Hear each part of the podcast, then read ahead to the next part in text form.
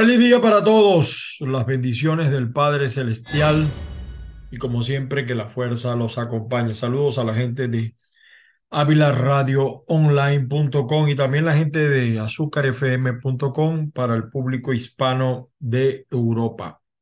Como siempre les recuerdo, mi nombre es Ángel Monagas. Estamos en TikTok, en Twitter, en Instagram como arroba Ángel Monagas, todo pegado.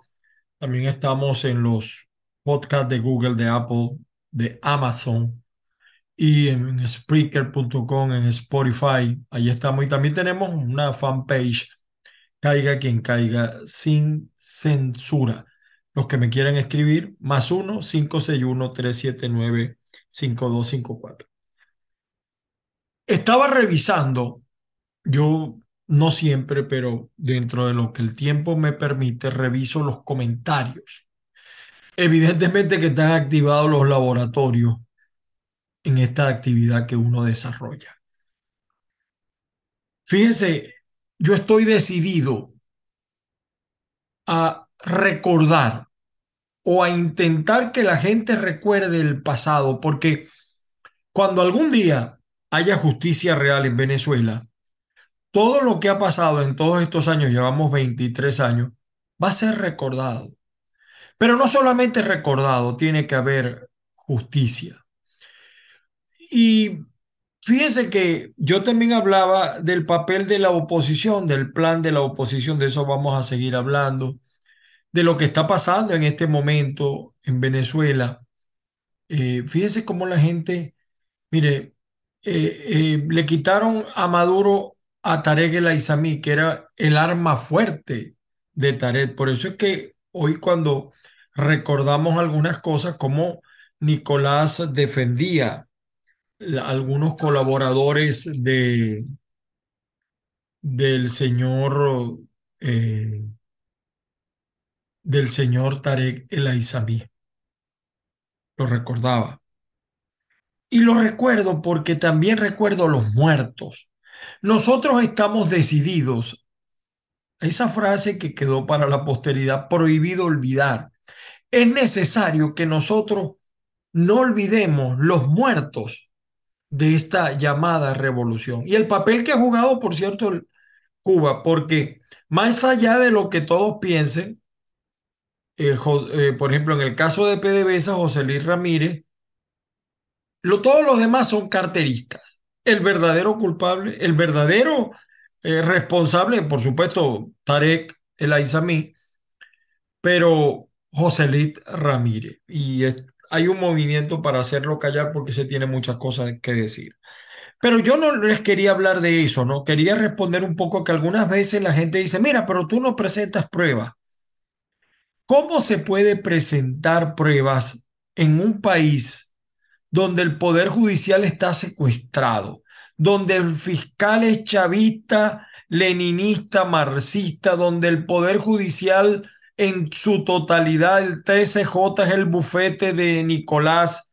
¿Cómo se puede mostrar prueba? ¿Quién tiene acceso a las pruebas? Lo que yo sí presento, porque yo no, no quiero que se confundan, la investigadora de este canal es Patricia, yo soy un opinador que presenta, yo lo que presento son argumentos. Esas son mis pruebas, los argumentos. Por ejemplo, la corrupción tiene presunciones muy simples. El estilo de vida, los gastos, los viajes, las penurias que no pasan. Esos son argumentos, como ¿se acuerdan cuando ellos hacían así? Contundentes, que no resisten. No necesitamos pruebas, porque Venezuela es un desastre. Esa es la primera prueba. Y ayer hablábamos de lo que pasó en Lácteos en Lácteo, ayer no lo dije, en Lácteos Los Andes ganó, por cierto, los, los dueños ganaron, porque vendieron una cosa que no era, que solamente era de una parte, la franquicia. El resto de las empresas tuvieron que comprarlas también y les salió más costoso, pero bueno, esa es otra historia. Hoy les quiero hablar de los muertos que hemos olvidado, de los muertos que ya no hablamos, y, a mí me, siempre me llamó la atención, conocí a su mamá, el caso de Geraldine Moreno y el caso de Rufo Chacón. Me llamó poderosamente la atención. Y yo a la, a la mamá de Geraldine la conocí en el Zulia. Eh, por cierto, la conocí, ella andaba con Lilian. Y a mí lo que me duele es que los dirigentes políticos son los que deberían estar recordando esas muertes y no lo hacen. Leopoldo es corresponsable de lo que allí pasó porque él motivó todo eso. Yo no estoy diciendo que él es el culpable de la muerte, pero haya una responsabilidad política de seguir hasta el final, de que la Corte Penal Internacional algún día se pronuncie porque haya justicia. ¿Y saben por qué yo digo que de la muerte de, así como dije de Fernando Albán, el concejal, eh, la muerte de Geraldine Moreno y Rufo Chacón, por ejemplo, todavía no he tocado el caso eh, de Oscar, um, el que mataron, el, el, el, el, PTJ, pues como le dice la gente, Oscar Pérez. Eh, pero les voy a hablar del caso de Geraldine Moreno y de Rufo Chacón. ¿Por qué yo culpo a Nicolás Maduro? Lo voy a decir por qué y trataré de hacerlo en el menor tiempo posible. El 19 de febrero de 2014, y repito, hago este programa y yo no les puedo negar porque yo soy padre. Yo sé que la mamá de Geraldine, a la cual conocí, ella trabajó incluso creo que en las tiendas del pintor donde trabajó mi esposa, la conocí, hablé con ella, ese dolor las madres venezolanas, los padres, la pérdida de un hijo, de un hijo de esa manera, jamás, jamás se recupere. Y yo le pido a Dios, Padre Celestial, que jamás tengamos que vivir lo que han vivido muchas madres y padres venezolanos. Eso fue un 19 de febrero del 2014.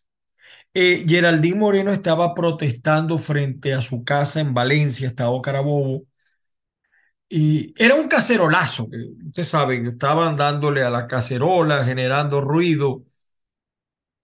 Y llegaron seis guardias nacionales o seis funcionarios de la Guardia Nacional disparando indiscriminadamente eh, perdigones. Un sargento, un sargento, no se me olvida, le disparó a Geraldine a su cuerpo mientras subía. Y otro funcionario le disparó a la cara, lo que prácticamente la hizo caer mirando hacia el cielo, tras lo cual este funcionario, este último funcionario, le disparó dos veces con su escopeta en la cara, mientras los demás funcionarios lo alentaban para que siguiera con su cruel proceder. Yo tengo las fotos, ¿no? Y, no, ¿sabe por qué no las muestro? Porque eh, yo hago este, e, este recordatorio en honor a Geraldine Moreno y a Rufo Chacón, pero eh, respeto el dolor de sus padres. Y si yo les mostrara esa foto, primero además el copyright de YouTube me lo prohíbe, porque es una cosa espantosa lo que le hicieron a esta muchacha. Eran perdigones de metal eso no se puede olvidar. Y por eso es que lo traigo a consideración. El 22 de febrero, por cierto, fecha en que eh, mi hijo mayor nació en esa fecha, con solo 23 años, Geraldine Moreno falleció en una clínica. Fíjense, eso fue en el 2014, el 19 de febrero, por cierto, el 20 murió el 22. Cinco años después, cinco años después, el 2 de julio del 2019, el joven Rufo Chacón fue herido con un disparo de perdigón también hacia su rostro, a quemarropa, efectuado por funcionarios policiales. Durante hubo una protesta por la falla en el suministro de gas, ni siquiera en una protesta eh, del tipo político. Eso ocurrió en San Cristóbal. De Valencia a San Cristóbal hay más de 900 kilómetros de distancia, o por lo menos 700, 800, no sé cómo usted ahora pudiera haber eso cambiado. Eh, un grupo de funcionarios policiales llegaron al lugar y empezaron a disparar con escopetas de perdigones y golpear a los manifestantes. Como consecuencia, aquí llevo por si acaso las malas lenguas, llevo mi cronograma para tratar de no pasarme en el tiempo. Como consecuencia, Rufo Chacón quedó ciego de por vida al perder ambos ojos. Estos dos eventos ocurrieron, repito, en dos lugares completamente distintos, Valencia y San Cristóbal, con una diferencia de cinco años, 2014 y 2019. Las, los crímenes fueron cometidos por personas distintas, unos eran funcionarios de cuerpos de cuerpos de seguridad diferentes, guardia y los otros eran policías. Pero hay un denominador común y donde algún día tiene que haber justicia y tiene que responder Nicolás Maduro y todo el que lo acompañó en eso. Vladimir Padrino, todos, todos los militares. El modus operandi, el método de intervención, llegar en grupo, lanzar perdigones, seleccionar, seleccionar un manifestante en particular y dispararle al rostro, así como usted lo está oyendo, para que todo el mundo sienta terror de la maldad asesina. Esto también ha pasado. Esto es una escuela, esta es la escuela cubana. Así han reprimido en Cuba durante sesenta y pico de años. No es un entrenamiento que le dan a todas las fuerzas de choque de lo que llaman ellos gobierno de Nicolás. No, no. Son grupos específicos que reciben un entrenamiento especial con estos métodos y con estas tácticas y que son puestos en práctica para desencadenar el miedo. Es un plan de terrorismo de Estado, buscando que la gente deje de participar en protestas ciudadanas y vaya que lo lograron. Y vaya que lo lograron. A pesar de que la protesta ahora se ha activado, pero como los funcionarios también están padeciendo, en algunos casos, pues ha, ha habido un cambio en eso. Pero esto está diseñado y no, no dudo que se haya repetido en otras oportunidades, estoy hablando de dos en específico, esto está diseñado para evitar las... Eh, fíjense que cuando hablamos de esto, eh, los que actúan de esta manera no, no piden órdenes. No, no piden órdenes porque de esa manera ellos evitan las tradicionales averiguaciones de la cadena de mando, porque se, difumina la cadena de mando. ¿Quién es el cerebro de toda esta maldad represiva? El CESPA, creado por Nicolás Maduro y que le responde a Nicolás Maduro.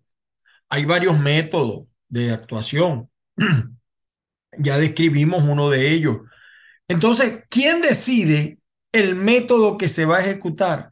¿Quién decide cuándo aplicar estas tácticas? el dónde, el contra quién. Esos son diferentes tipos de métodos eh, de los organismos de seguridad, así como las, los organismos de seguridad no regulares, eh, esos grupos paramilitares que actúan en amparo de este régimen y que es un manual, óigase bien, es un manual preparado, es un manual de intervención preparado por el CESPA, presentado a Nicolás Maduro More, Moros, el hombre que estudió en el barrio La Atalaya de Cúcuta. Maduro, nosotros sí sabemos eso, dónde estudiaste y en qué barrio eh, eh, estuviste de Colombia.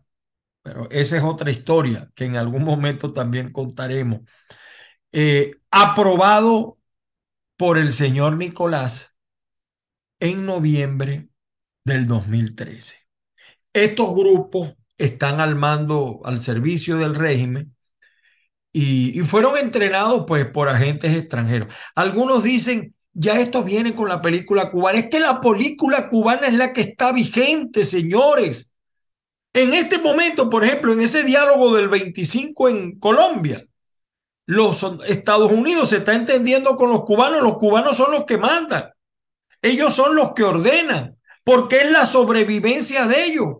Cuba ya no da para más.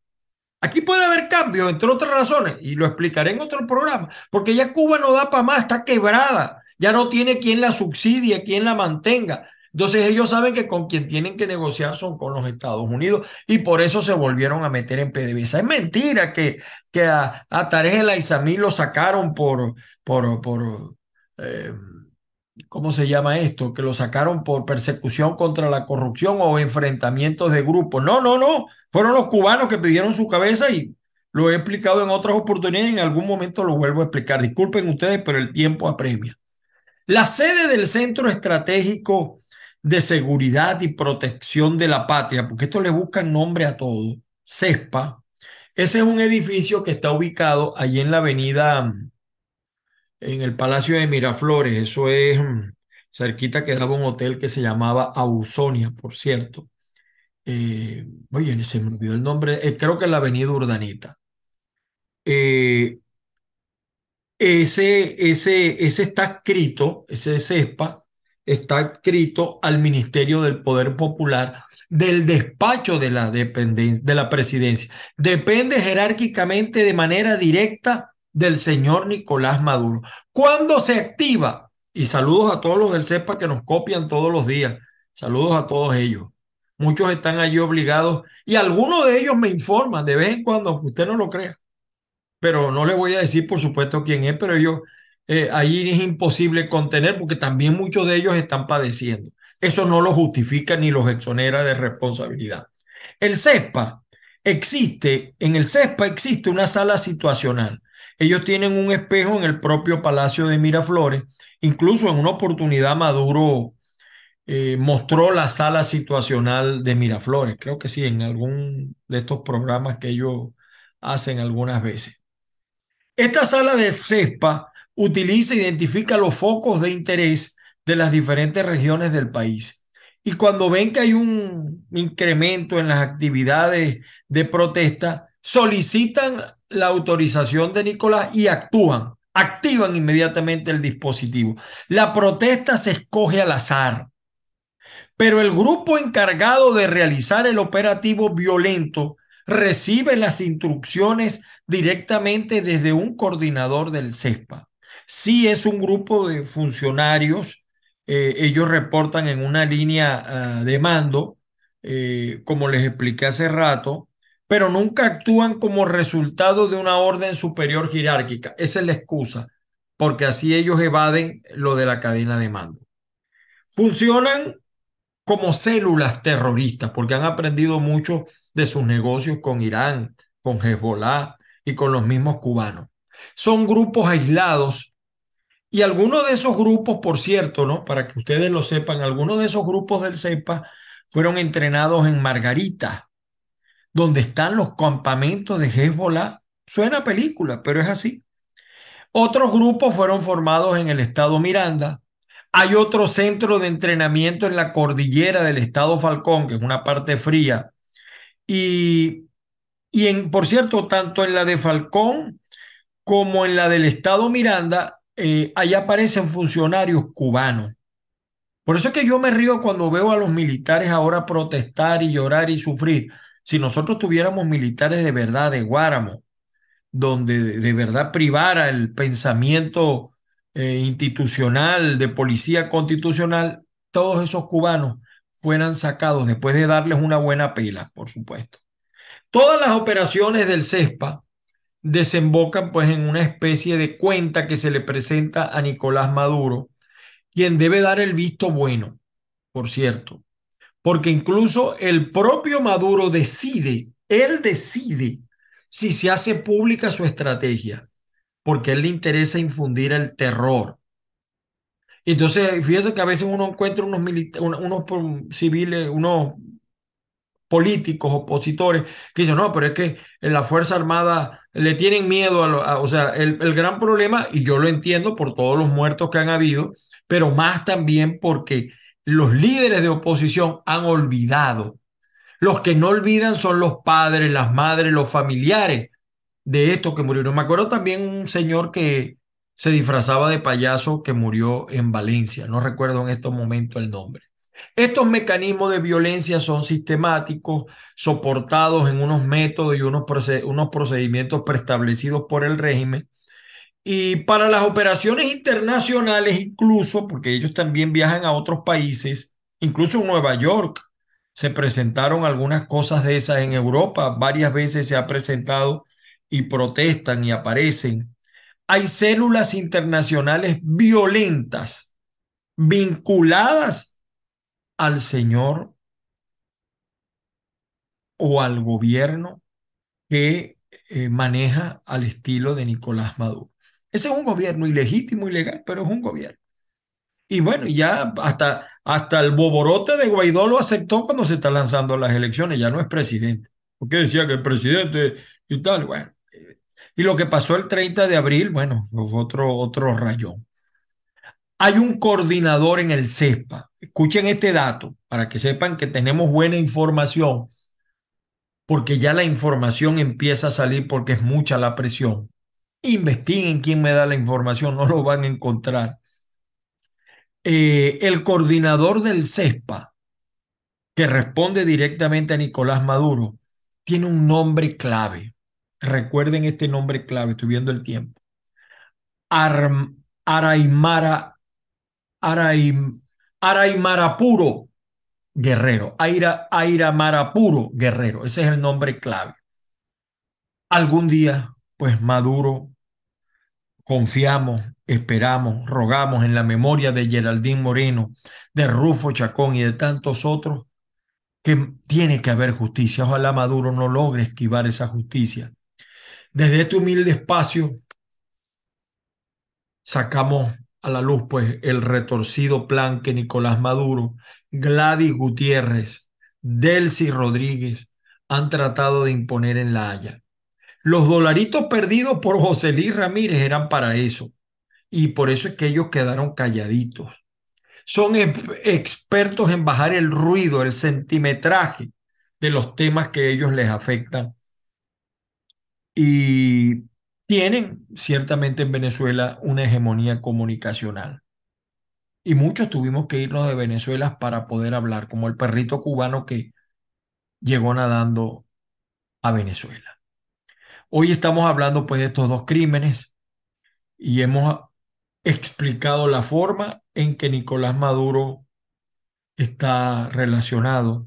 Son víctimas al azar, sí, son escogidos al azar, pero hay un vínculo inextinguible entre estos hechos y Nicolás Maduro, como lo hay también en el caso de Fernando Albán, porque es una línea de acción de un plan y ese plan es de Nicolás Maduro. Y estas acciones al azar, siempre disfrazadas, cubiertas, son autorizadas previa y directamente por este señor, Nicolás Maduro. Él es el cerebro intelectual. Los que agarraron, a uno los condenaron, a otros les dieron libertad bajo régimen de presentación. Eso hay que darles duro porque yo, yo no sé cómo un padre de familia llega y, ¿saben lo? Yo me imagino el dolor que debe sentir su madre al saber a que su hija le, le dispararon en el rostro dos veces. ¿Qué clase de ser humano es ese? Pero el gran responsable es Nicolás Maduro. Y les quiero mostrar, les quiero mostrar la foto, para, porque no me quiero ir sin mostrar la foto. Déjenme ver si la tengo. La foto de estos dos muchachos, ya para finalizar, porque es bueno recordar y hagamos una oración en silencio por su paz. Aquí está. Aquí está. Geraldín Moreno y Rufo Chacón. Él perdió la vista, ella perdió la vida de la manera más cruel y despiadada. A su mamá que conocí, pues no tengo palabras. Como padre, no puedo olvidar eso. Siempre recuerdo a los muertos y los recordaré hasta que haya justicia. Me disculpan. Las bendiciones del Padre Celestial para todos y cada uno. Que la fuerza nos acompañe y nos dé que Dios ponga su mano en Venezuela para que este régimen oprobioso finalice. Y lo que le pedimos es que haya justicia. Que haya justicia. Eso es lo que le pedimos. Feliz día para todos. Si se puede. Los problemas de siempre. Y será hasta una próxima oportunidad.